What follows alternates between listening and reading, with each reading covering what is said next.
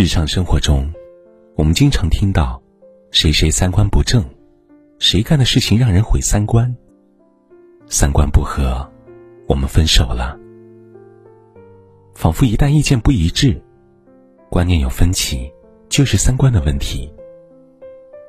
那所谓的三观，到底是哪三观？三观又是什么？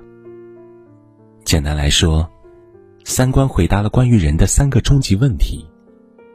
世界观，回答你怎么看待这个世界；人生观，回答你为什么而活；价值观，回答的是你认为什么是重要的。这三个灵魂拷问，跟我是谁，我从哪来，我要到哪去，异曲同工，充满哲学色彩。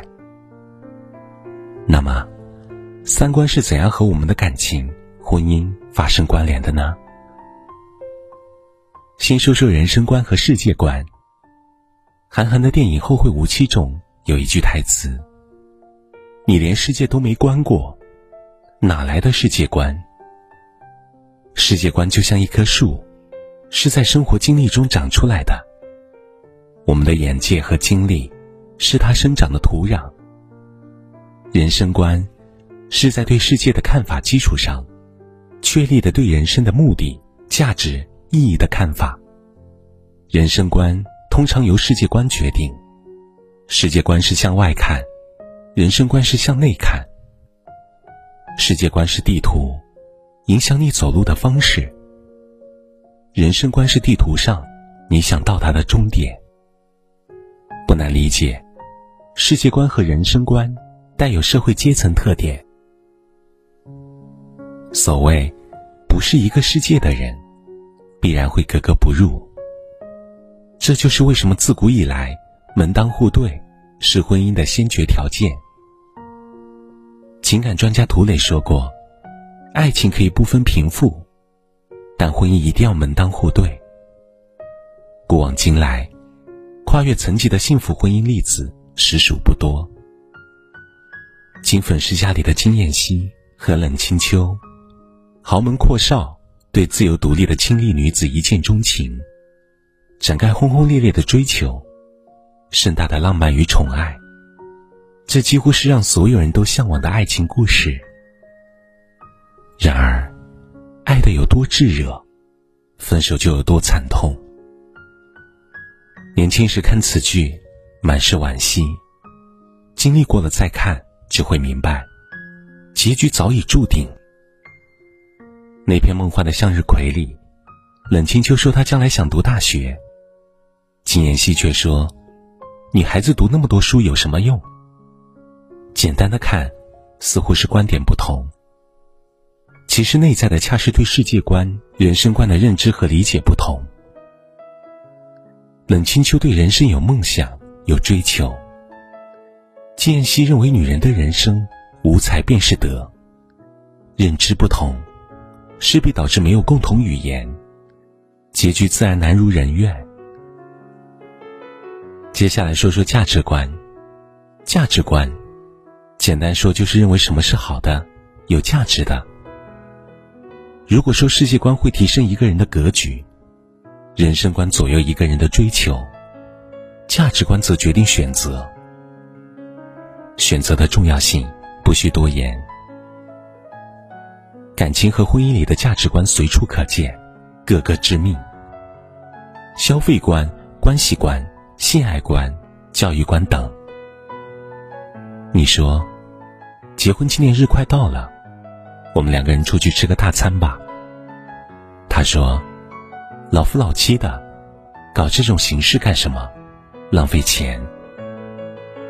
你说，朋友去国外，想让他帮忙带一个包包。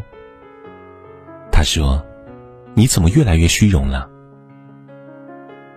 你说：“你最近这么忙，都没时间陪我和孩子了。”他说：“你怎么不能体谅我一下呢？”你说：“你妈总追着孩子喂饭吃，对孩子培养习惯不好。”他说：“我就是这么长大的，没什么不好。”是不是似曾相识？你周围或者影视剧里，这些场景随处可见。这些问题，归根结底，就是价值观的不同。婚姻里最可怕的，就是你认为重要的，他不屑一顾；你尽全力给他的，他一脸漠然。价值观的分歧，像埋伏在感情中的炸弹，若不能及早排除，就会给你个措手不及。比起凭感觉、算星座、看颜值，价值观才是感情中最需要考察的。最后，我们说下三观的不合和不同。心理学的冰山理论说，一个人的特质像一座冰山，水面上的行为只是一小部分，水面下的思想、认知、价值等等才是主体。所以，三观具有隐蔽性，看不见、摸不着。因此，很多人没有在感情开始之前。练就洞察三观的能力，那么发现三观有差异，是不是就为时已晚，无法挽回了呢？其实，三观不是非黑即白的，三观不合，也不等同于三观不同。只要三观类似，方向一致，就不能称之为三观不合。世界上没有两片相同的树叶。也不会有三观完全相同的两个人。有一些分歧，是偏好习惯的差异导致的。这时候，需要的是尊重与包容。网上看到一段描述：你喜欢清闲的工作，却能支持我四海奔波的人生；你不喜欢出门，却觉得我说走就走的旅行很酷；你对做饭料理一窍不通。但听我讲起各种美食的做法，也同样兴致盎然，这才是最让人舒服的关系，这才是求同存异，才是志同道合。张小娴说：“最好的爱情，就是两个人都被包容着。”深以为然，三观相合是走到一起的基础，彼此的尊重与包容，是感情能否长久的关键。人生海海，缘分决定我们遇到谁，三观决定我们留下谁。风花雪月之中，留三分理智去辨认三观，坚持自我之外，留三分包容，让对方发光。